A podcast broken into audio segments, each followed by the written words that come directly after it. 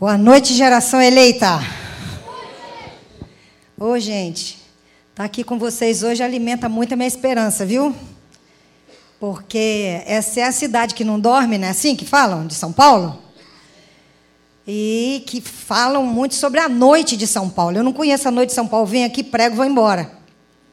Então eu não conheço a noite de São Paulo, mas só de saber que num sábado à noite isso aqui está cheio de jovens, ó, meu coração ficou assim muito impactado com isso. E eu queria pedir, cadê? Vem cá, faz um favor para mim. Sobe aqui. Eu preciso mostrar vocês para onde eu vou. Porque eu acho que isso aqui é um grande exemplo que as pessoas precisam conhecer. Certo, gente? Então eu queria que vocês ficassem de pé, que eu vou pedir ele para gravar uma chamadinha aqui, que eu vou falar onde é que eu estou. E aí depois ele vai mostrar, apontar para vocês e vocês fazem muito barulho, tá? Porque essa nação precisa ser motivada, os jovens precisam aprender, entender que a gente não está sozinho, não. Porque às vezes as pessoas pensam assim, mas o andorinha não faz verão, mas só eu que vou me movimentar. Não, fala você não, aqui tem muita gente se movimentando. Amém, gente? Bora lá? Grava aí. Pronto? Oi, gente. Eu estou aqui na Igreja Batista do Povo, em São Paulo. E eu estou com o coração aqui acelerado, muito feliz, porque é sábado, é noite. E eu vim falar para um grupo de jovens. Eu pensei que ia encontrar uns 15, 20. Dá uma olhada na galera que está aqui hoje, gente. Olha só. Deus abençoe você, querido. Fica na paz. Muito bom, gente. Que coisa boa. Olha, eu vim falar de um tema hoje para você que há três anos atrás não sabia nada sobre ele. Absolutamente nada nem sabia que existia isso. Tá? E aí fui um, convidada para ir para um seminário. Passei um dia inteiro ouvindo sobre isso. Fiquei impactada, chocada. E eu fui, comprei tudo quanto é livro que eu sabia que existia, pesquisei na internet, comecei a fazer cursos, comecei a participar de outros seminários, porque eu queria aprender sobre isso. E aí, a partir daí, eu comecei a levar isso para outros lugares. E aconteceram multiplicadores e outras pessoas estão fazendo a mesma coisa. Outros já faziam antes de mim. E eu espero que haja multiplicadores aqui também. Porque o povo perece por falta de conhecimento. E eu espero que Deus possa abrir o nosso coração para que a gente possa entender a verdade que está por trás disso aqui. É, uma vez algumas coisas acontecem muito marcantes quando eu vou falar desse tema. Uma vez, eu estou olhando para isso aqui porque eu estou lembrando. Eu fui para Foz do Iguaçu. E aí tinha dois, uh, duas caixas de som nessa mesma posição aqui, só que gigantes, enormes. E eu estava aqui no meio, eu não consigo ficar sem me mexer. E tinha um telão aqui onde eu passava né, a projeção. E aí eu atravessava pela caixa de som, lia o que estava na projeção, olhava assim, voltava para a caixa de som e vinha para o lado de cá. Eu fiz isso 50 minutos. Nos 10 últimos minutos, eu fui e não olhei para a caixa de som. E eu caí em cima dela e acordei alguns segundos depois. Eu desmaiei, quebrei o nariz, quebrei o pulso em dois lugares para você ver o tombinho de leve que eu levei. E eu só entendi alguns minutos depois, porque eu acordei e tinha um monte de gente à minha volta e meu nariz sangrando, e com pessoas com papel aqui no meu nariz. E a única coisa que passava na minha cabeça é: o que, eu estou fazendo sentada aqui que eu não terminei a mensagem? E eu queria levantar para terminar a mensagem, mas eu tremia muito. E aí eu Menina, uma moça falou assim: vamos embora, o carro já está ali para a gente te levar para o hospital. Você quebrou aí o nariz, quebrou o braço, a gente precisa te levar. Eu falei: não, não terminei a mensagem. Ela falou: você não tem condição de terminar. Eu falei: tenho sim. Segura aqui, me levanta. Uma segurou o microfone e eu fiquei com o braço assim. Aí tinha um cara na primeira cadeira assim, que deu um pulo, foi até onde eu estava, desenrolou uma tipóia novinha e amarrou o meu braço. E eu fiquei perguntando: quem leva uma tipóia para o cu? Novinha, gente. Estava só me esperando, esperando eu cair. Eu falei, houve um revelamento para ele aqui que entendeu que eu ia levar um tombo. E aí, eu terminei o culto e eu vou dizer um negócio para vocês. Se ninguém entendeu a mensagem nos 50 minutos antes, nos 10 eles entenderam. Porque foi muito chocante o que aconteceu. Eu não tinha a mínima força para ficar de pé aqueles 10 minutos. O Espírito Santo falou sozinho nos últimos 10 minutos. E quando eu desci, meu queixo batia e trepidava assim. Eu não podia abrir a boca para falar uma palavra, de tanto que trepidava o queixo. E fui para o hospital e, tinha, e descobri que tinha quebrado o nariz, quebrado o pulso. Nunca mais voltei, não abro mais garrafa com a mão direita, né? Estou aprendendo. Agora eu estou usando os dois lados do cérebro, né? Que eu estou tendo que fazer as coisas com a mão esquerda, então teve um benefício. E da outra vez, eu fui ministrar numa igreja lá no Rio que me chamaram para pregar para 3.500 jovens. Sobre esse tema, eu falei só a graça. Porque 3.500 jovens, se eles resolverem se rebelar para não ouvir isso aqui, eu estou perdida. E aí eu entrei, e era um congresso, eles estavam com um negócio grande assim na mão de borracha, para fazer barulho, certo? Todos eles, 3.500 pessoas, jovens com negócio de borracha. Eu falei, se eles baterem aquilo ali, eu não abro a boca, não vou falar nada, né? E aí eu fiquei só olhando a mão deles, né? E fui falando, falando. Quando eu terminei, cheguei nos 50 minutos, só tinham me dado 40, eu atravessei 10. E aí eu fui e falei assim: olha, gente, não vai dar para terminar, falta aqui mais uns 15 minutos e eu não consegui terminar até o final. Olha, eles pegaram aqueles negócios, começaram a barulhar, fazer barulho, pá, pá, a gente quer até o final, a gente quer até o final. E eu consegui ler, e os 3.500 jovens entenderam o que eu falei. Então, é, a palavra de Deus não volta vazia, né? Eu quero mostrar isso aqui para você e eu quero saber quem é crente aqui, gente. Beleza. Olha, você que é crente, conhece a palavra de Deus, eu queria que você pensasse no que que tem aqui que combina com a palavra de Deus, porque a Bíblia diz que não dá para servir dois senhores, ok? Não se serve dois senhores. Ou você defende um ou defende o outro.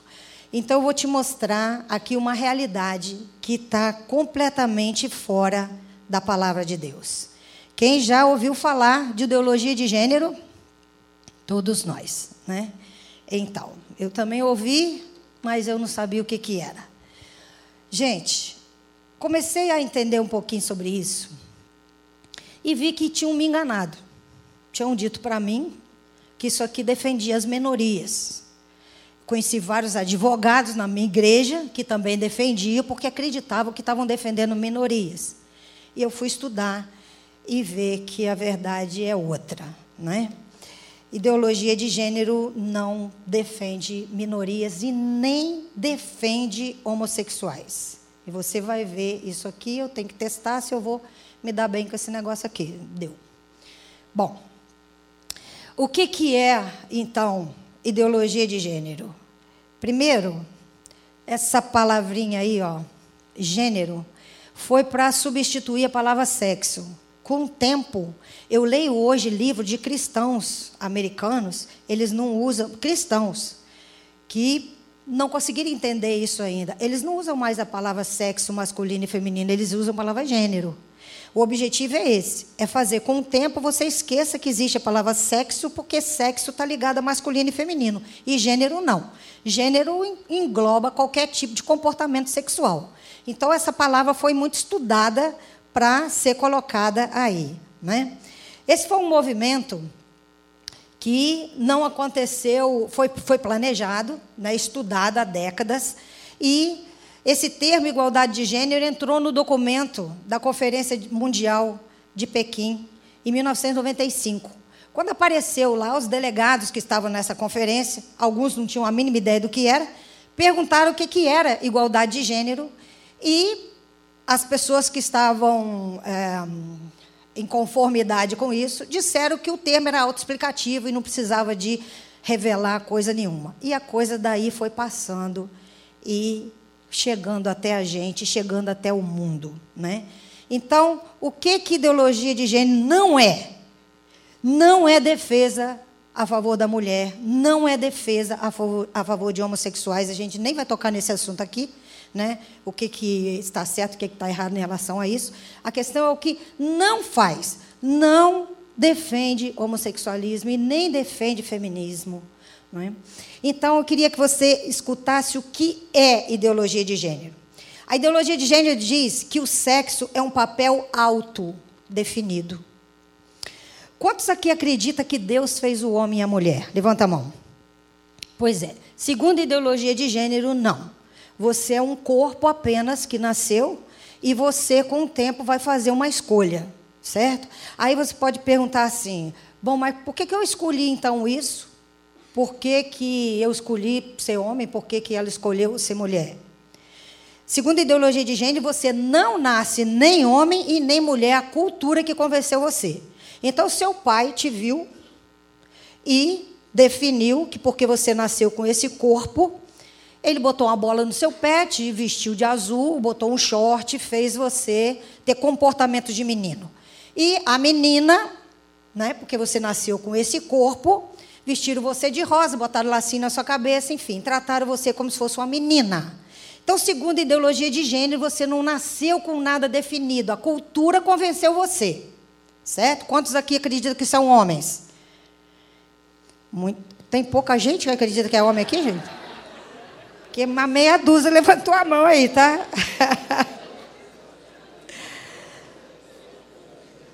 a sexualidade humana é fruto de construção social pela ideologia de gênero. E a biologia, segundo a ideologia de gênero, não interfere em nada. Agora eu queria entender um negócio que ninguém explica. Deus fez o homem e a mulher com, com 6.400 características diferentes.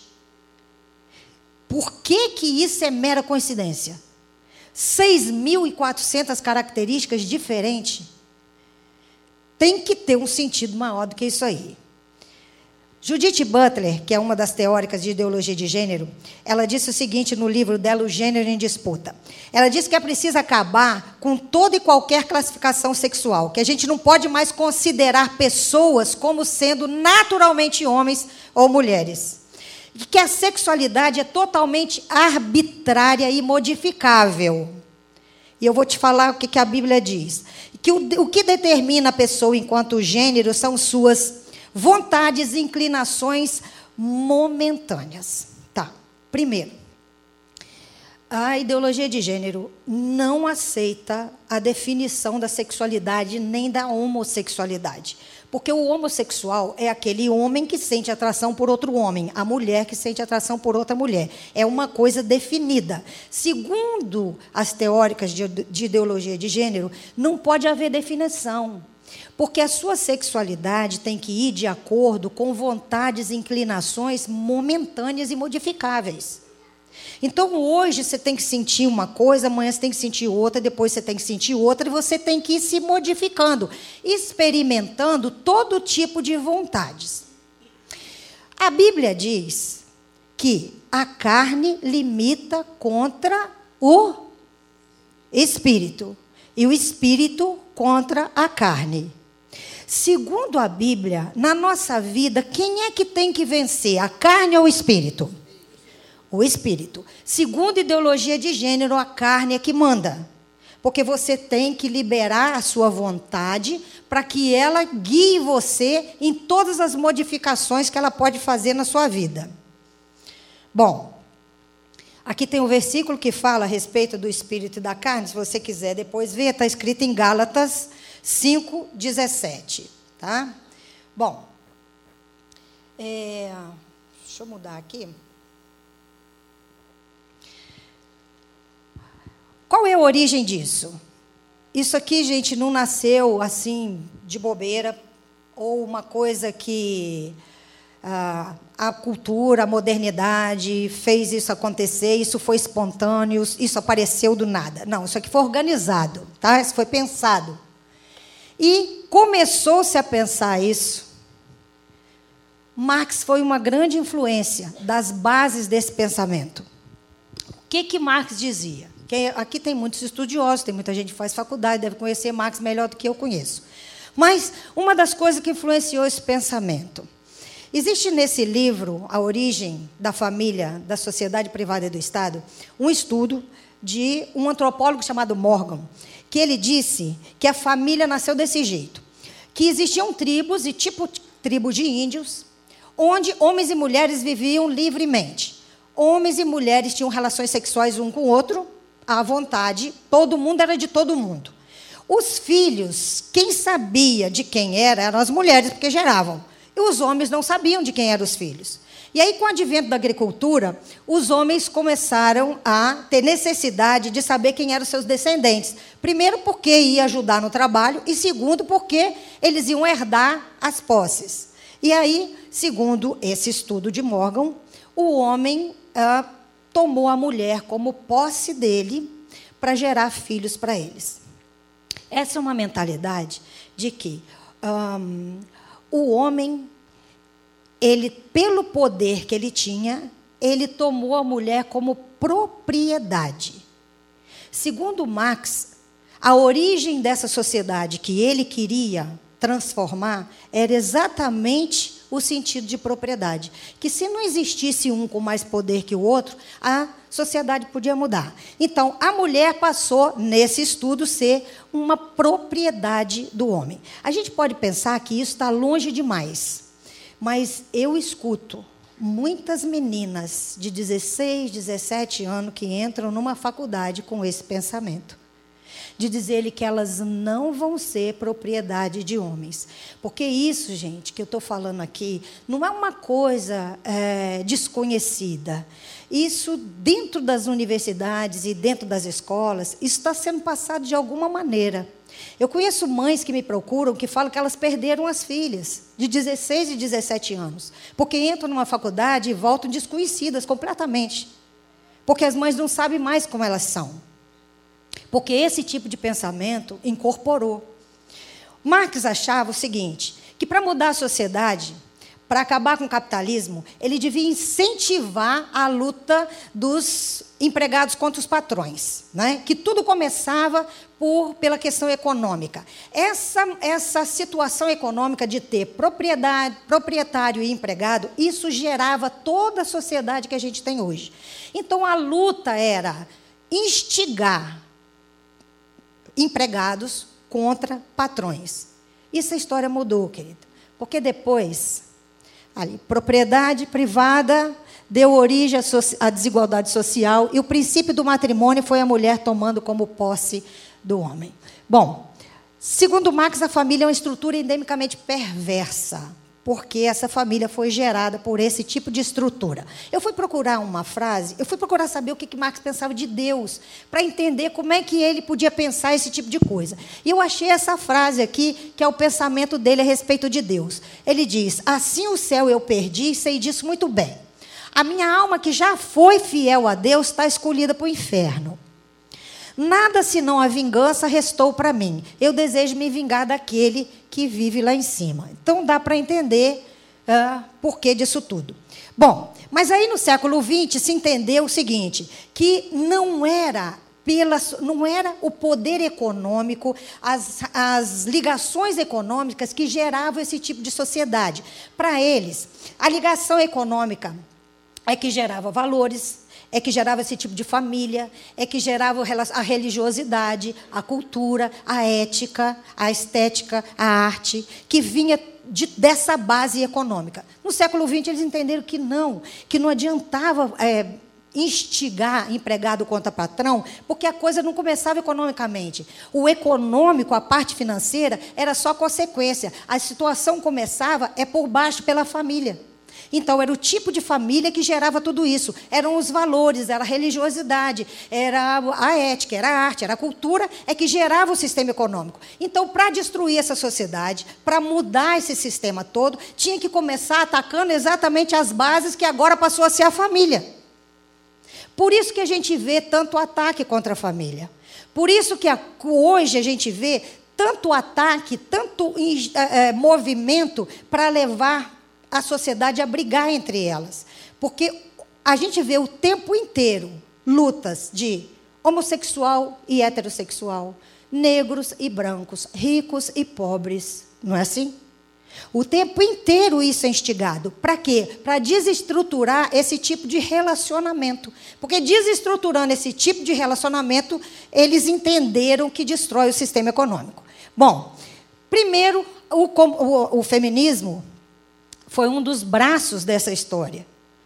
Só que o feminismo nasceu bacana, ele nasceu legal, ele nasceu com boa intenção. Porque hoje a gente vota, hoje a gente tem direito de trabalho, hoje a gente tem direito de muitas coisas por causa desse movimento feminista. Só que o movimento feminista mudou a história, ele mudou de cara. Essa aqui é Cristina Rolfe. Ela escreveu esse livro, Quem Roubou o Feminismo? Como as mulheres estão traindo as mulheres. Porque não existe mais luta por direito de mulher. Agora existe luta da mulher contra o homem. Alguém percebe o comportamento masculino modificando? Quem percebe isso, gente? Olha, eu passei um mês ministrando em Londres.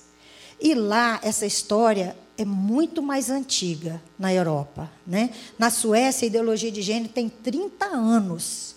Então, a gente já sabe quais são as consequências disso.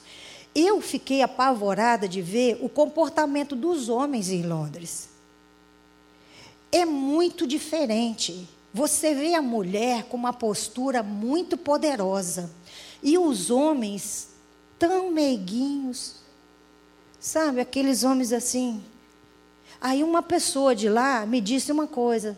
Ela disse: os muçulmanos se sentem muito à vontade, isso eu ouvi de gente de lá, que os muçulmanos se sentem muito à vontade para violentar mulheres em Londres, porque eles não têm medo dos homens. Em nome de Jesus, isso não vai acontecer com a gente, não, não é não, gente? Tem homem aqui, gente? Pelo amor de Deus. Fala, opa! então, essa aqui é a Kate Milley. Ela defende que aí eu queria, eu coloquei as frases ditas por essas pessoas mesmo. Depois você vai para a internet, você pesquisa, procura esses nomes, estuda, que você vai ver que eu não estou interpretando nada, foram eles que falaram. A feminista Kate Miller ela defende que a liberdade sexual da mulher deve ser extrema e sem pudor. Agora me diz se tem uma estratégia melhor para destruir família do que essa. Imagina a mulher acreditando que a liberdade sexual dela deve ser extrema e sem pudor. Tem família nessa história, querido? Existe casamento que funciona num negócio desse? Não tem. Então isso aqui é uma estratégia para dissolver a família, tá? Essa é a Sulamite Firestone ícone do movimento feminista dos anos 60 e 70. Ela foi encontrada morta no apartamento dela, sozinha, ninguém sabe nem quanto tempo ela estava lá. Bom, a Sulamite Faristone, ela disse que a gente não pode mais justificar a continuação de um sistema discriminatório por sexo. Segundo ela, esse sistema de sexo, de ter homem e mulher, isso é discriminatório. Todo discurso é um discurso contra a discriminação. Todo discurso é um discurso bonito, porque essas pessoas não são idiotas. Eles têm que passar uma coisa pintada de boa forma, certo? Senão ninguém vai engolir um negócio desse. Então, o discurso que chega até a gente, ele é legal. É movimento pela igualdade, é contra a discriminação, mas existe algo por trás disso. Bom, a Sulamite Firestone ela diz que a gravidez e a maternidade faz parte da condição bárbara da opressão da mulher. Há um movimento para fazer com que as mulheres, além de achar que elas merecem ter uma vida sexual livre, que também elas entendam que a maternidade é uma condição de opressão. Exatamente porque ficam instigando na cabeça das meninas de que elas, a mulher é usada pelo homem porque ela tem a capacidade de gerar. Gerar é uma honra. Eu tenho dois filhos. Se tem uma coisa na vida que eu jamais vou me arrepender de ter sido mãe. Quantas mães tem aqui? Tem mãe aqui, gente? Muito bem. Quantas aqui querem ser mães? Levanta a mão. Gente, o dia que as mulheres entenderem que não querem mais ser mães, a humanidade acabou. É ou não é, gente? Muito bem. Elas dizem que o aparelho reprodutor da mulher é um sistema opressor e que é preciso libertar a mulher dessa tarefa socialmente imposta de reprodutora da espécie. É isso que querem fazer com que as meninas acreditem na, na, nas universidades. Que a mulher é reprodutora da espécie e que essa é uma condição opressora. Ali ela diz: se com esse movimento podemos atacar a família em frente dupla. Todo discurso é um discurso muito claro de ataque à família. Porque se destruir a família, destrói a sociedade inteira. Qual é a base da sociedade, dito na Bíblia? Não é a família? Como que Deus começou a história? Ele não começou com um homem e uma mulher? Deus começou a história com uma família. Então a família é a origem de todas as coisas. Bom, ela também diz: liberdade para todas as mulheres, aqui tem mais um degrau, tá? Foi, eu falei até agora sobre a sexualidade da mulher. Mais um degrau da ideologia de gênero. Liberdade para todas as mulheres e crianças usarem a sua sexualidade como quiserem. Não haverá mais nenhuma razão para ser assim. Alguém já viu é, falar em alguma notícia que estão tentando fazer com que pedófilo seja um cara doente, que precisa ser compreendido, entendido. Alguém já ouviu falar disso? Pois é, isso é o caminho, tá? O objetivo aqui é sexualizar crianças. E não tem maneira também melhor para destruir a sociedade do que começar a tornar crianças pervertidas. Então, liberdade para todas as mulheres e crianças usar a sexualidade como quiserem. Mais um degrau. O tabu do incesto é necessário somente para preservar a família. Então, se nos desfizermos da família, iremos de fato nos desfazer das repressões que moldam essa sexualidade. O tabu do incesto. Então, para a ideologia de gênero, não precisa ter incesto, porque se tiver um modelo de família diferente, o incesto é desnecessário. Ou seja, é, irmãos têm todo o direito de ter relação um com o outro. Pai com filha, mãe com filho. Então, acaba tudo isso que a Bíblia já colocou como importante. Tabu sexual com relação homossexual e entre adultos e menores vai desaparecer. Tabu sexual entre adultos e menores. Gente, tem muitos países onde pedofilia já deixou de ser crime, vocês sabiam? Esse movimento tem 10 anos mais de 10 anos, que estão tentando fazer com que isso seja uma coisa legal aqui. Isso só, a gente só não é vítima disso de uma maneira mais escancarada, porque há 10, 12 anos atrás, um grupo de padres, pastores e professores e pais começaram a lutar contra isso. Por isso que a gente não é vítima disso de uma maneira tão brutal. Só que acontece que a gente não pode deixar essa consciência só para esse grupo de pessoas. Simone de Beauvoir, ela diz: nenhuma mulher deveria ser autorizada a ficar em casa criando filhos. As mulheres não deveriam ter essa opção, exatamente porque, se existir essa opção, muitas mulheres optarão por elas. Na Suécia é assim. As crianças têm que ir para a escola a partir de um ano de idade, fica o dia inteiro na escola e não importa se a mãe quer ou não, ela é obrigada a deixar. Por quê? Porque o dia, no país onde ideologia de gênero é lei, o Estado é que manda, não a família. Não é pai e mãe mais que a autoridade sobre uma criança. A autoridade sobre a criança é o Estado. Então lá, as mulheres são obrigadas a deixar os filhos serem educados na escola o dia inteiro.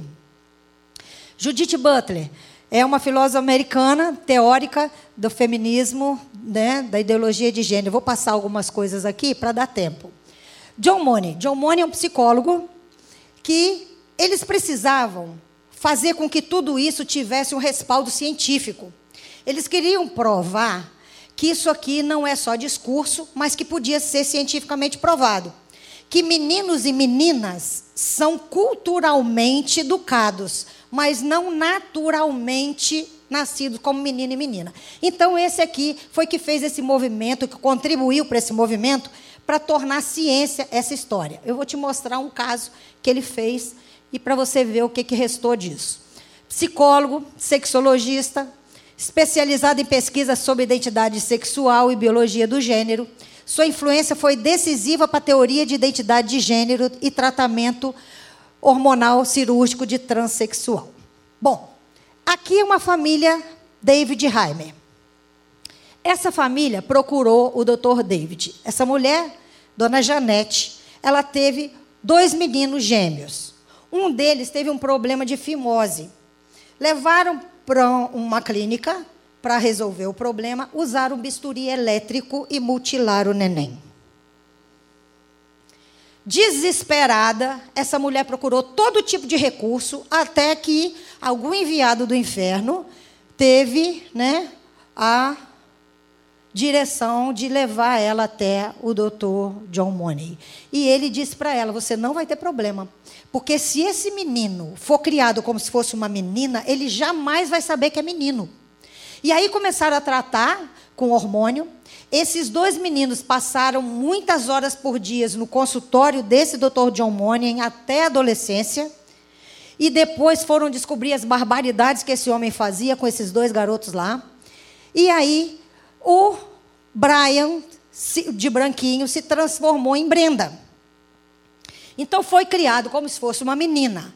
Só que uma menina totalmente rebelde, porque não queria brincar de boneca, queria jogar bola, queria estar com os meninos, ficava, fazia escândalo quando tentavam botar um vestido nela.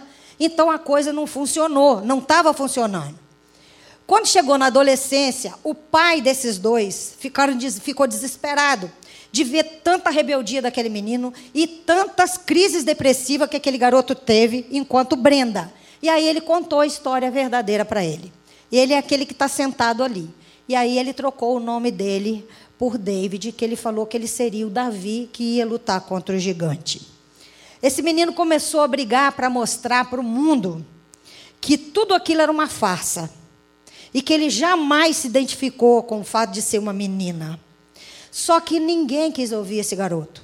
Poucas pessoas ouviram. Porque tudo isso é patrocinado por pessoas muito poderosas financeiramente.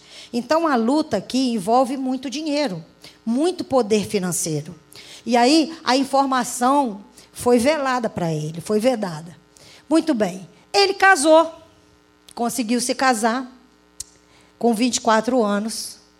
Um dia ele deu uma entrevista na BBC de Londres que ele disse: Eu não sou um professor de nada, mas você não acorda numa manhã decidindo se é menino ou se é menina. Você simplesmente sabe disso.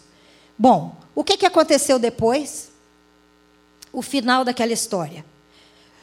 Ele suicidou com 24 anos. O irmão dele teve uma overdose, suicidou. A mãe teve depressão, uma atrás da outra, suicidou. O pai foi alcoólatra, bebeu até morrer. Toda a família morreu por conta desse episódio aí. Ninguém conseguiu escapar da desgraça que fizeram dentro dessa família. Essa história marcou. E continuaram, o Dr. John Money, ele continuou levando essa história para frente como se ela fosse uma verdade. Bom, um outro passo desse, dessa, desse movimento foi pegar as ideias. Tem muita coisa que envolve isso, não é só esse esqueminha que eu fiz aqui. Se você estudar, você vai entender muito mais informação a respeito disso. Mas um, outra, um outro pensamento que deu força para isso foi de Jacques Derrida, a teoria do desconstrucionismo. Jacques Derrida fala o seguinte, que as coisas não são o que são, elas são o que a gente diz que ela é. Então, se eu disser que isso aqui é um microfone, anos e anos, você vai entender que é um microfone. Mas se a partir de hoje eu resolver chamar isso aqui de caneta, e eu vou falando isso muitas vezes, até que as crianças vão ouvir que isso aqui é uma caneta, a próxima geração nunca vai saber que isso é um microfone e vão passar a dizer que isso é uma caneta. Quem entendeu? Isso é desconstrucionismo. É ir aos poucos tirando a, da cabeça da gente um conceito que foi colocado e trazendo outros. Quem aqui, eu não vejo novela há muitos anos. Graças a Deus estou livre disso há muitos anos. Mas eu me lembro que a última novela que eu vi, que foi há muito tempo atrás, tinha vários modelos de família. Alguém já viu isso? Já vem construindo esses vários modelos de família, quebrando essa ideia de que pai, mãe e filho é o modelo bíblico que está certo, e vem colocando na cabeça da gente que não, que tem um monte. Essa última novela que eu assisti, uma menina foi casada com dois rapazes e um homem foi casado com três mulheres. Ele casou mesmo, casamento. Entrou três noivas, casamento de um homem com três mulheres.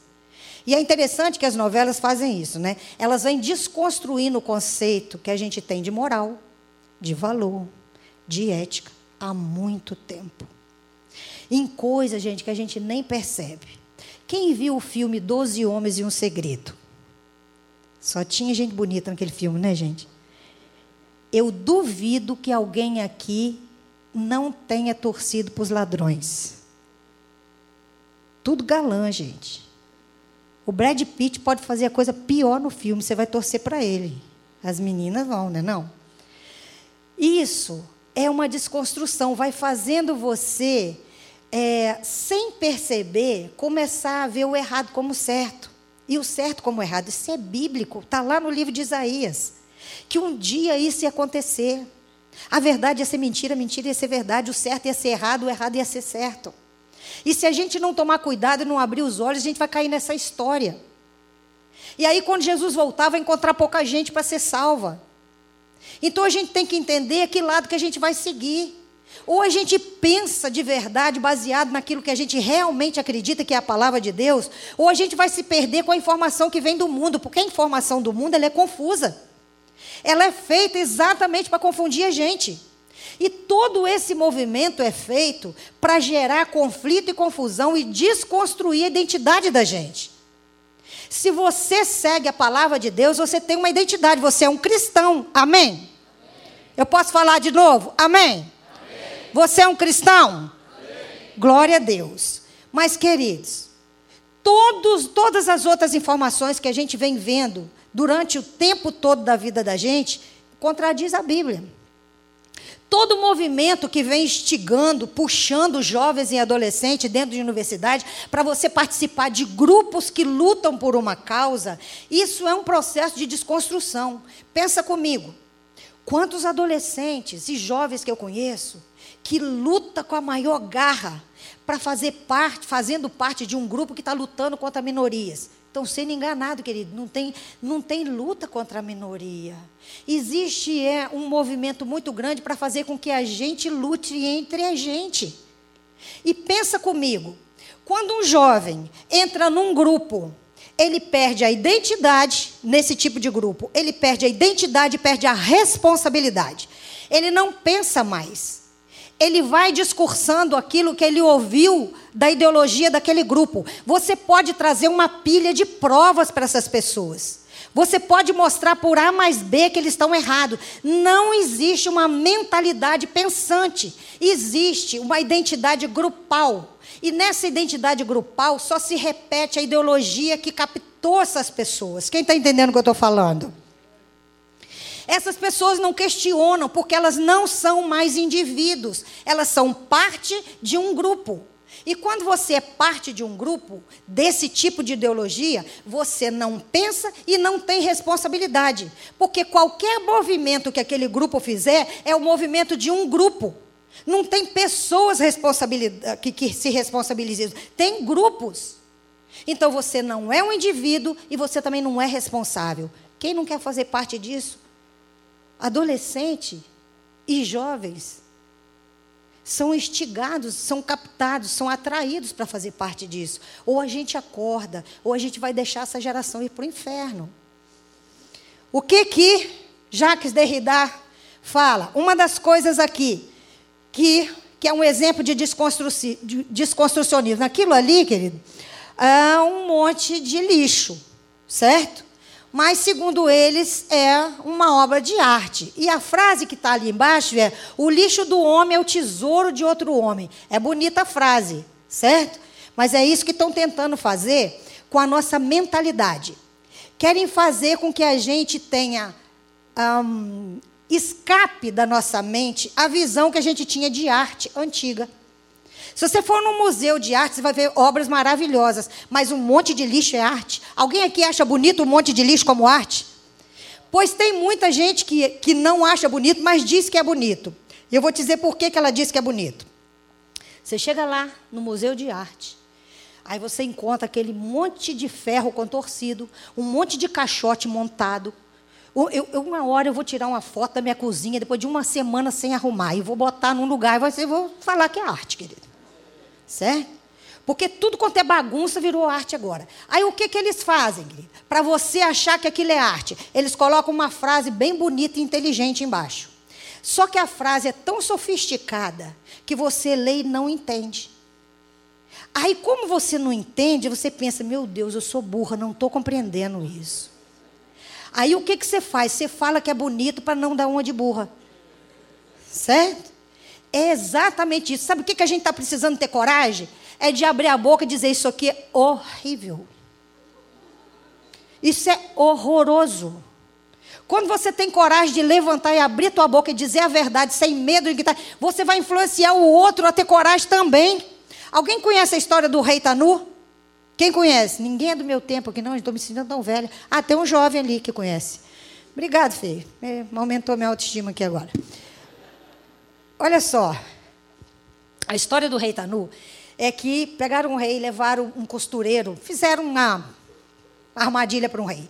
Levaram um costureiro lá que dizia que era muito famoso e que fazia uma veste soberana, melhor do mundo, com fio de ouro, só que os inteligentes é que enxergavam. Hum. Deixaram o rei, o, fingiram que estava costurando alguma coisa, o rei não via nada, mas ficou com medo de não ser inteligente, então ficou quieto. E aí foi o desfile, o rei foi nu, com aquele camisolão.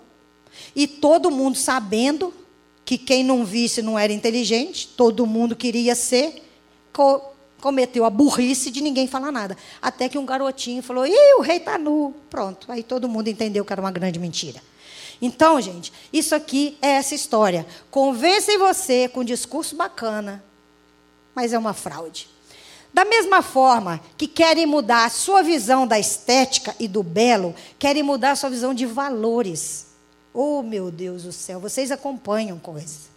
Eu vi, ouvi outro dia, eu não lembro o nome daquela mulher que eu queria lembrar. Ela teve a audácia de dizer que um ladrão tem direito de roubar, porque ele está precisando e ele não tem. Alguém viu isso, gente? Você entende como que é a desconstrução? Eu tinha um programa uma vez, eu estava num salão de cabeleireiro, tinha um programa da Fátima Bernardes. Estava passando lá. Olha como instiga você a mudar de lugar. Ela colocou uma situação e pediu para todo mundo tomar posição de alguma coisa que defendia. E ela disse: tem uma situação onde houve um confronto entre bandido e policial. O bandido está muito ferido, quase morrendo. O policial também está ferido, mas está bem. Você fica do lado de quem? Ela não colocou uma situação assim. Tem um bandido e um policial quase morto. Quem, se você puder defender só um, você vai defender quem? Ela não disse isso. Ela forçou as pessoas a irem para o lado do bandido que está ferido. Isso é para desconstruir a, a questão da ordem, do direito e de valores na cabeça da gente. Tem tanta coisa sendo feita e muitas delas a gente não está nem percebendo. Bom, Isaías 5:20. Ai daqueles que ao mal chamam bem, ao bem chamam mal, que mudam as trevas para a luz e a luz para trevas, que tornam o doce o que é amargo e amargo aquilo que é doce. Essa aqui é uma das jornalistas norte-americanas que melhor entendeu sobre isso. E ela disse que a agenda de gênero navega nas comunidades não como um navio elevado, mas como um submarino determinado a se revelar muito pouco. O discurso que passam para a gente não é esse, querido. Isso aqui é a verdade que está por baixo dos panos. Bom, o que, que eles usam para cativar as pessoas? Palavras como tolerância, diversidade, contra a discriminação, direito sexual e reprodutivo, heterossexualidade obrigatória, democracia, liberdade de escolhas, são palavras utilizadas para conquistar a confiança da gente. Outra coisa, uma palavrinha que tem sido jogada e que tem feito as pessoas se calarem homofobia. Queria só explicar a você o que é homofobia, para você entender melhor e não ter medo dessa palavra mais.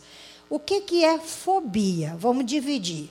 Fobia é um medo persistente e irracional de alguma de algo que não que representa pouco ou nenhum perigo real, mas que provoca intensa ansiedade Diante de uma situação temida, o cérebro provoca uma descarga de adrenalina e outras substâncias, que resultam em sintoma físico como coração acelerado, suor excessivo, boca seca, tremor, intenso mal-estar, paralisação total do organismo. Misericórdia, quando você não consegue com, é, aceitar uma coisa, você sente tudo isso aqui, gente?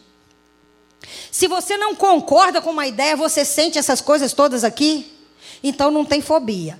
E o que, é homofobia? Um termo criado por um psiquiatra americano para definir psicopatas assassinos de homossexuais. Então essa palavra não cabe, a não ser que você tenha matado alguém, certo? Então, se alguém chamar você de homofóbico, essa pessoa vai ter que explicar por quê. Porque se você não matou ninguém, não é assassino, você tem o direito de acreditar e pensar no que você quer. Lenin, né? quem estuda aí sabe, um dos das figuras importantes do comunismo, ele falou isso. Olha só, esse cara nasceu em 1870 e morreu em 1924. Olha o que ele disse lá naquela época e que ainda é usada hoje. Usaremos o idiota útil na linha de frente. Incitaremos o ódio entre as classes. Destruiremos sua base moral, família e espiritualidade. Eles comerão as migalhas que caírem da nossa mesa. O Estado será Deus. A intenção é criar discórdia entre a população e ver o circo pegar fogo. Depois que pega fogo, querido, é muito fácil mudar uma sociedade onde está todo mundo desconectado, todo mundo sem identidade, todo mundo sem fé e todo mundo sem raiz familiar. Aí fica fácil transformar a sociedade naquilo que eles querem transformar. Aqui tem os dez mandamentos do comunismo de Lenin. Eu queria saber se você identifica algum deles nos dias de hoje. Isso foi em 1913. Ele diz: primeiro, é o plano é esse. Primeiro, corrompa a juventude e dê a ela liberdade sexual. Segundo, infiltre e depois, depois controle todos os meios e os veículos de comunicação em massa. É isso aqui que você está vendo? Quem está percebendo isso?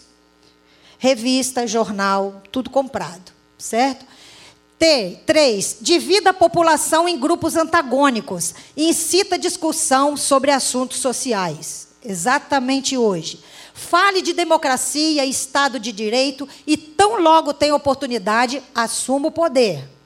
Quinto, colabore para o esbanjamento do dinheiro público. Ou. Oh, alguém já viu isso aqui, gente? Pois é, muito bem. Então, você pode colocar o segundo, que eu vou passar rapidinho. Queridos, Deus criou o homem à sua imagem e semelhança. Macho e fêmea ele criou tudo que está escrito aqui, tudo que tem nas bases da ideologia de, de, gênero não combina com a Bíblia. Você pode acreditar no que você quiser. Você pode defender a ideologia que você quiser. Todo mundo aqui é livre. A única coisa que a gente não pode é se enganar e dizer que acredita numa coisa e defende outra. A única coisa que a gente precisa é tomar consciência de que, se você defende isso aqui, você não defende a Bíblia. Se você defende a Bíblia, a Bíblia você não defende isso aqui. Aí a gente pergunta, a gente pensa o seguinte: dentro da igreja é impossível alguém gostar disso aqui, acreditar nisso aqui. Eu fui ministrar numa igreja em Campos, no estado do Rio, uma igreja enorme. 30% da igreja defendia ideologia de gênero, porque um dos diáconos era um professor de uma universidade federal e ele defendia a ideologia, ele já tinha conquistado 30% da igreja, contando a história e a versão dele. Quando eu cheguei, eu não sabia. Quando eu cheguei para falar sobre isso, ele sentou na minha frente e o ódio que estava no olho daquele homem era tão grande que o pastor da igreja sentou do lado dele, porque achou que ele ia me tirar de lá de cima a força. Porque depois que todo mundo viu, entendeu que o que ele pregava era uma grande mentira. Então, às vezes, a gente pensa que a igreja está salva desse tipo de informação. Não está, gente. Dentro da igreja, muita gente está contaminada por essas ideias. E a gente precisa ler, precisa aprender. Se você não precisa acreditar no que eu falei aqui, procure estudar, vai ler. Compra livros, faz o que eu fiz. Eu passei um dia inteiro ouvindo sobre isso. E eu falei assim: eu vou eh, procurar entender para ver se eu estou repetindo a coisa certa. E eu estudei para estar tá fazendo isso aqui. Então eu gostaria que você fizesse a mesma coisa que eu. Pronto? Colocou o outro? Oi? Tem outro? Eu queria colocar para você aqui, só, é o segundo, tá? Passar rapidamente para você ver o que está acontecendo pelo mundo em relação a isso que está aqui. Existem lugares, na Alemanha, por exemplo, se ele não conseguir achar lá, eu vou dizer para você aqui. Na Alemanha, pais estão lutando. Ah, aconteceu. Isso aqui é na Suécia, é? um, um, jornalista mostrando como o país está totalmente contaminado. Quantos jovens suicidando. Pais e filhos não estão conectados um com o outro, porque não foi criado esse vínculo. O objetivo é tirar vínculo de pai, pais e filhos, para que não haja estrutura familiar. Quando você tem base familiar, você tem uma raiz, você tem uma força. Quando você tem uma base religiosa, você tem uma identidade. É difícil derrubar alguém que tem uma base religiosa e uma base familiar.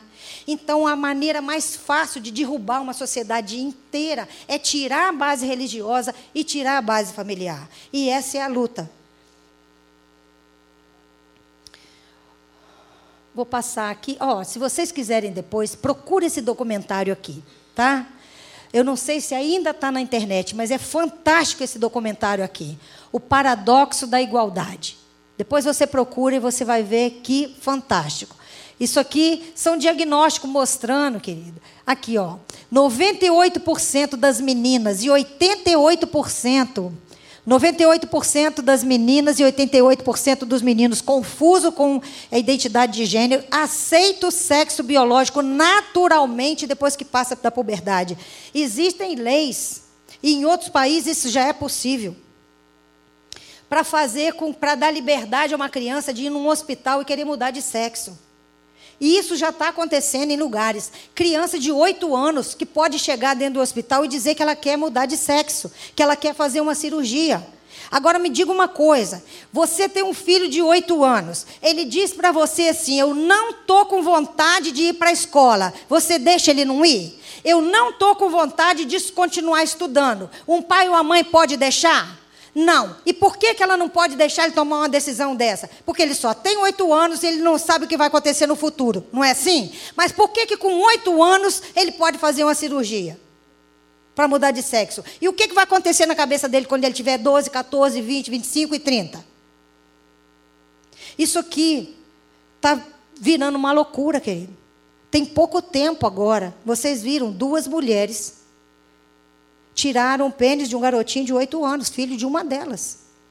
Apareceu aqui na Argentina uma outra que tinha oito filhos adotivos. Ela fez a mesma coisa, matou os oito.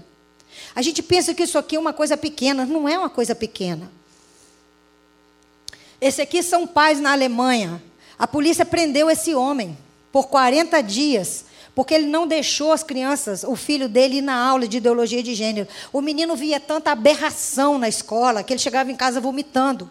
O pai não deixou e foi preso. A mãe só não foi presa porque estava amamentando. Terminou a amamentação, ela foi para a cadeia também. Aí o que, que acontece com as crianças? Vai para a creche do Estado.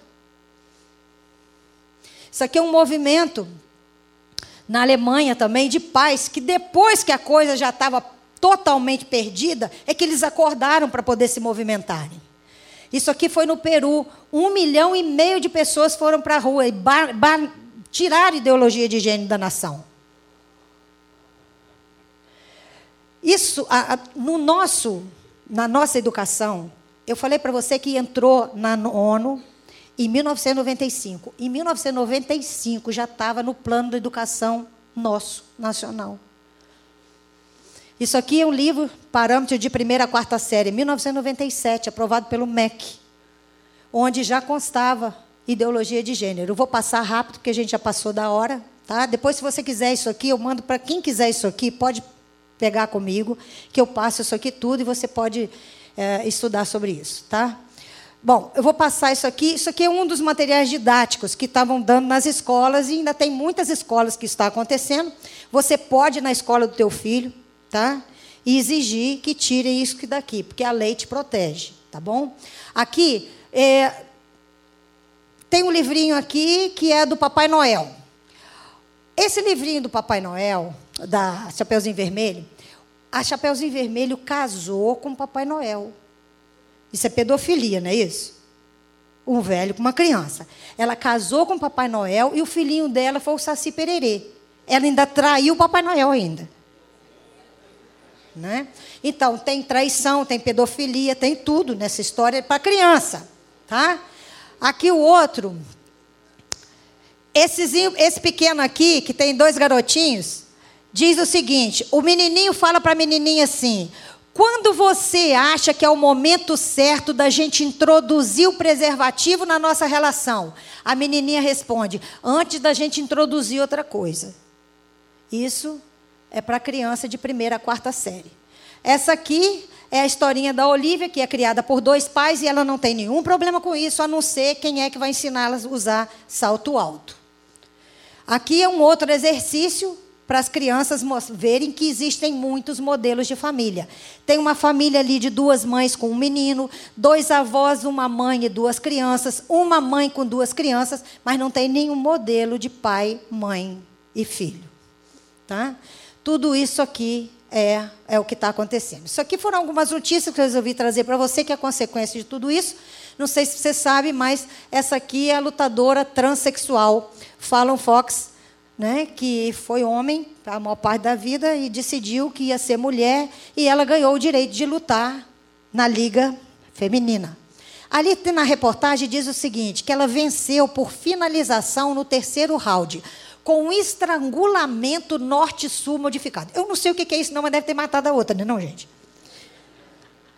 Mas pode, entendeu? Porque se você resolve ser mulher, você tem todos os direitos de mulher.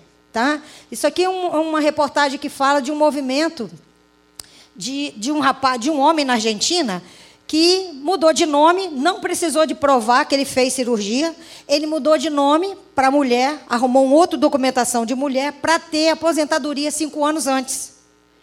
Isso é a bagunça social que acontece em função disso. Aqui é a Miss da Espanha, que é transexual. Esse aqui, querido, é um caso Karen White, dos Estados Unidos. É um homem que foi preso por violentar mulheres e crianças. Aí o que ele fez? Mudou de nome, resolveu que ia ser mulher e ganhou o direito de ir para um presídio feminino. Violentou várias mulheres lá dentro. Tá? Bom, aqui o STF autoriza pessoas a mudar de nome sem cirurgia ou decisão judicial. Houve um movimento em Salvador, na praça, onde se consegue né, arrumar documento para as pessoas, e as pessoas que queriam mudar de nome, masculino para feminino, feminino para masculino, mudava na hora. Se você é João e quer se chamar Joaquim, não pode. Vai ter uma burocracia enorme. Mas se você é João e quiser chamar Joana, é moleza. Você não precisa de quase nada para fazer isso, tá?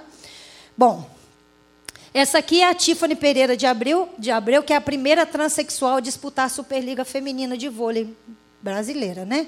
Aí está aqui, impressionante média de pontos de Tiffany na Superliga Feminina. Eu não sei porque que é impressionante. Só isso que eu não entendo.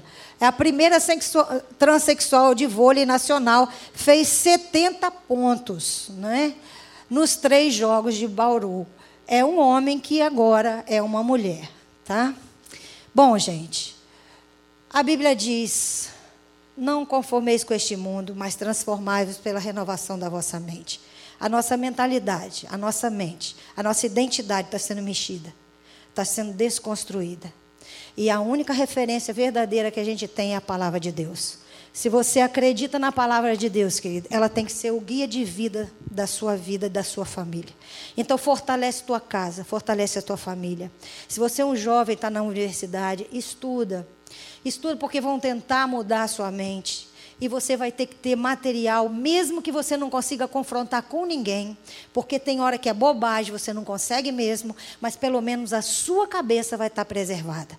E você vai poder ajudar pessoas que estão perto de você, que estão sendo tragadas e vão ser levadas para o abismo por causa disso.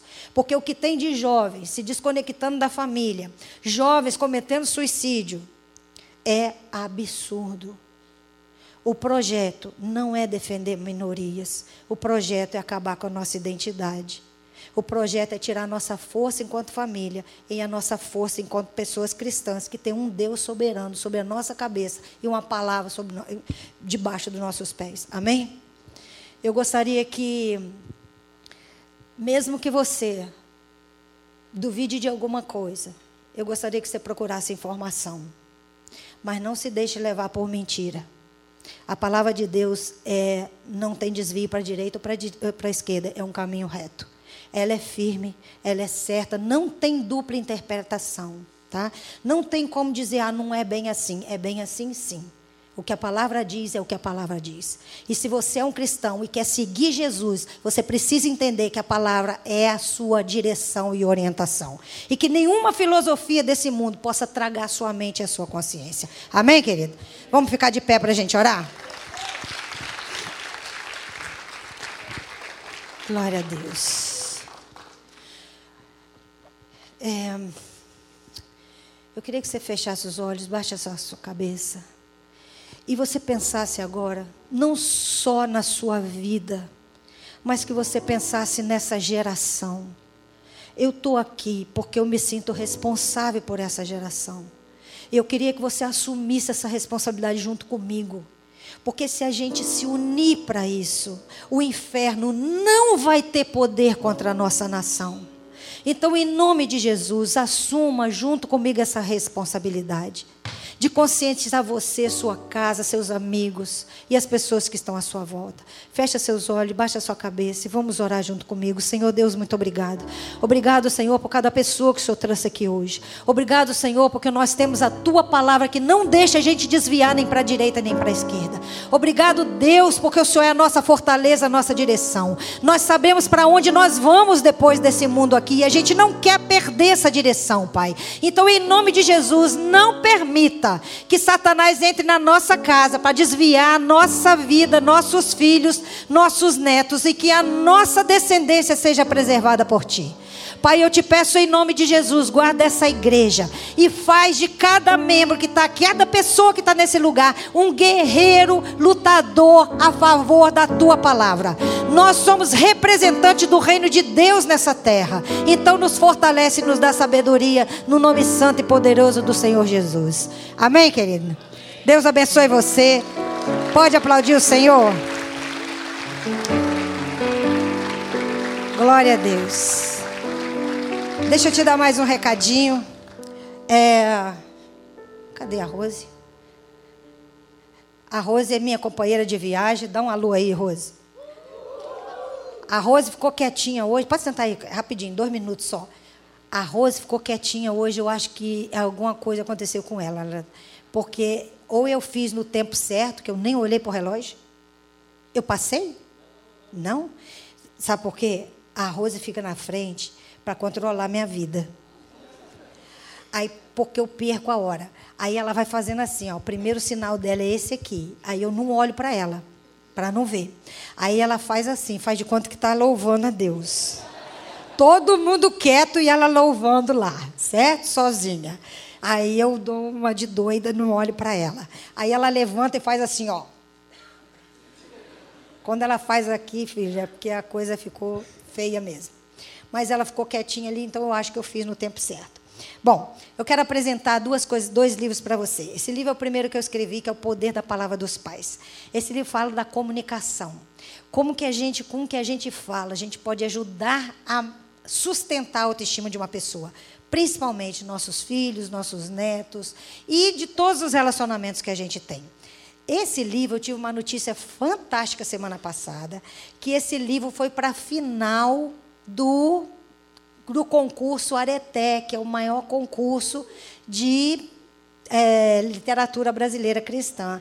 Então ele está entre os melhores livros do Brasil. Né? Glória a Jesus por isso, porque Deus deixa eu autografar o livro. Mas é dele, porque foi ele que me deu, entendeu? Ele me dá a honra de fazer isso, mas é fruto mesmo da comunhão com o Espírito Santo de Deus. Eu tenho, eu, eu, eu falo que eu gostaria eu, por mais erros que eu tenha cometido na vida, eu não queria mudar, eu não queria mudar nada. Porque até os erros me trouxeram onde eu estou.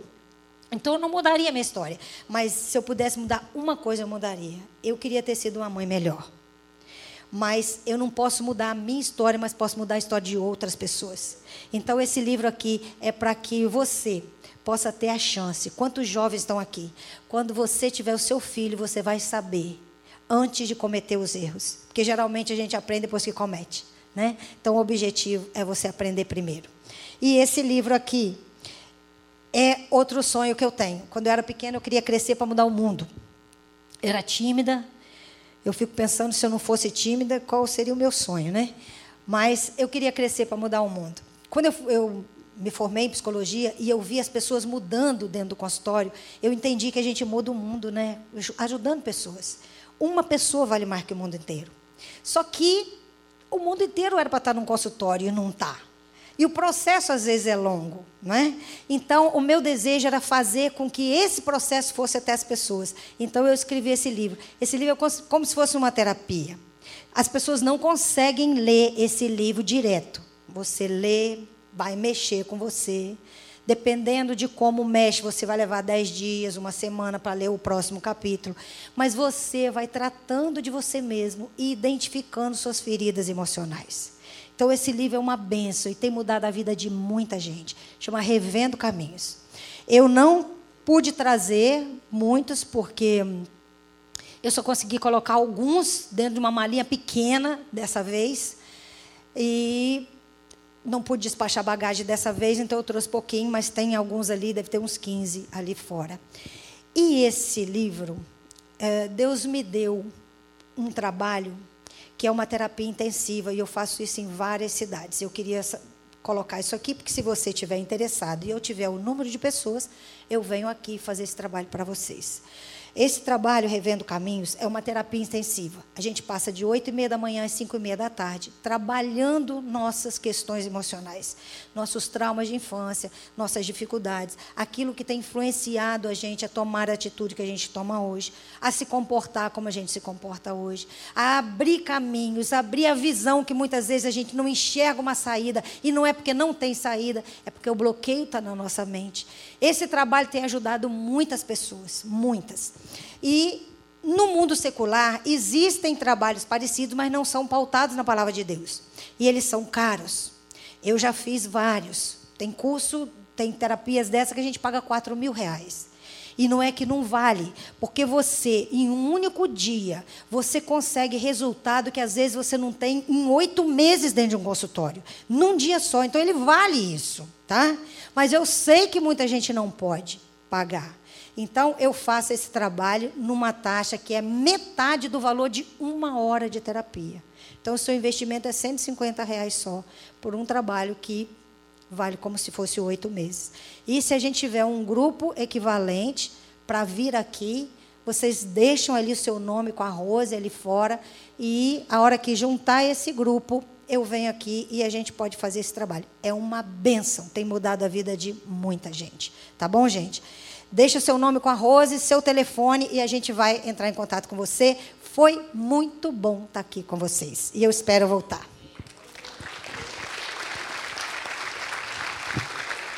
Isso porque ela era tímida, hein? Imagina se ela não fosse. queremos te agradecer em nome de todo o canal Jovem, foi uma benção. Muito obrigado. Então, gente, qualquer coisa, procurem a Rose, está tudo no nome dela. Deus, obrigado, Senhor. Como o Senhor é bom, Deus. Obrigado, Pai. Nós te agradecemos por mais uma noite, Senhor. Obrigado por tudo que o Senhor falou conosco. Nós somos gratos a Ti, Deus, pela Tua obra, Senhor, nesse lugar. Obrigado, Senhor. Nós somos extremamente gratos ao Senhor, Deus. Obrigado pela vida da Tua filha, Senhor, que veio aqui e falou do Teu Evangelho com autoridade e poder, Senhor. Nós somos gratos a Ti. Deus, continue sustentando a vida da Elizabeth, de sua família, de suas filhas, Senhor. Continue, Senhor, sendo o supridor, Pai, o mantenedor da casa dela, do coração dela, Deus. Nós bem sabemos que ela deve passar por muitas retaliações, Pai. Nós clamamos ao Senhor para que o Senhor possa cobri-la, Senhor, com teu espírito, Pai, para que o Senhor venha, ó Deus, proteger a tua serva, Senhor. Nós clamamos ao Senhor, Deus, para que também novas pessoas se levantem aqui, Pai, no canal Jovem para que a gente possa, Senhor, sofrer pela causa do Teu Evangelho, para que a gente possa, Senhor, levar, Senhor, a causa da Tua palavra a sério, Deus. Levante, Senhor, estudiosos aqui, levante pessoas aqui para defenderem a Tua palavra, Senhor. Nós te pedimos, ó Deus. Obrigado por esses dízimos e ofertas, Senhor, que foram depositados. É tudo para o Senhor e para a Tua glória. Nos dê sabedoria, Senhor, e discernimento para administrarmos todos esses recursos. Também te pedimos por esses pedidos de oração, Senhor, a pessoas aflitas aqui que têm confiado as suas causas ao Senhor. Nós sabemos que Tu és Deus sobre qualquer enfermidade médica, nós sabemos que Tu és Deus sobre a medicina, Senhor. Nós sabemos que o Senhor é aquele que vai além dos diagnósticos médicos. Ó Senhor, venha com piedade, Senhor, intervenha, Senhor, em cada pedido aqui, de acordo com a Sua vontade. Obrigado mais uma vez por essa noite, obrigado por esse ministério que o Senhor nos colocou, Deus. Nós somos gratos a Ti pelo canal, Senhor. Continue sendo aquele que conduz, Pai, o canal jovem, a que nós te pedimos, Deus. Obrigado mais uma vez por tudo, Senhor. Nós somos gratos a Ti, em nome de Jesus. Amém e amém. Vai na paz, que Deus te abençoe.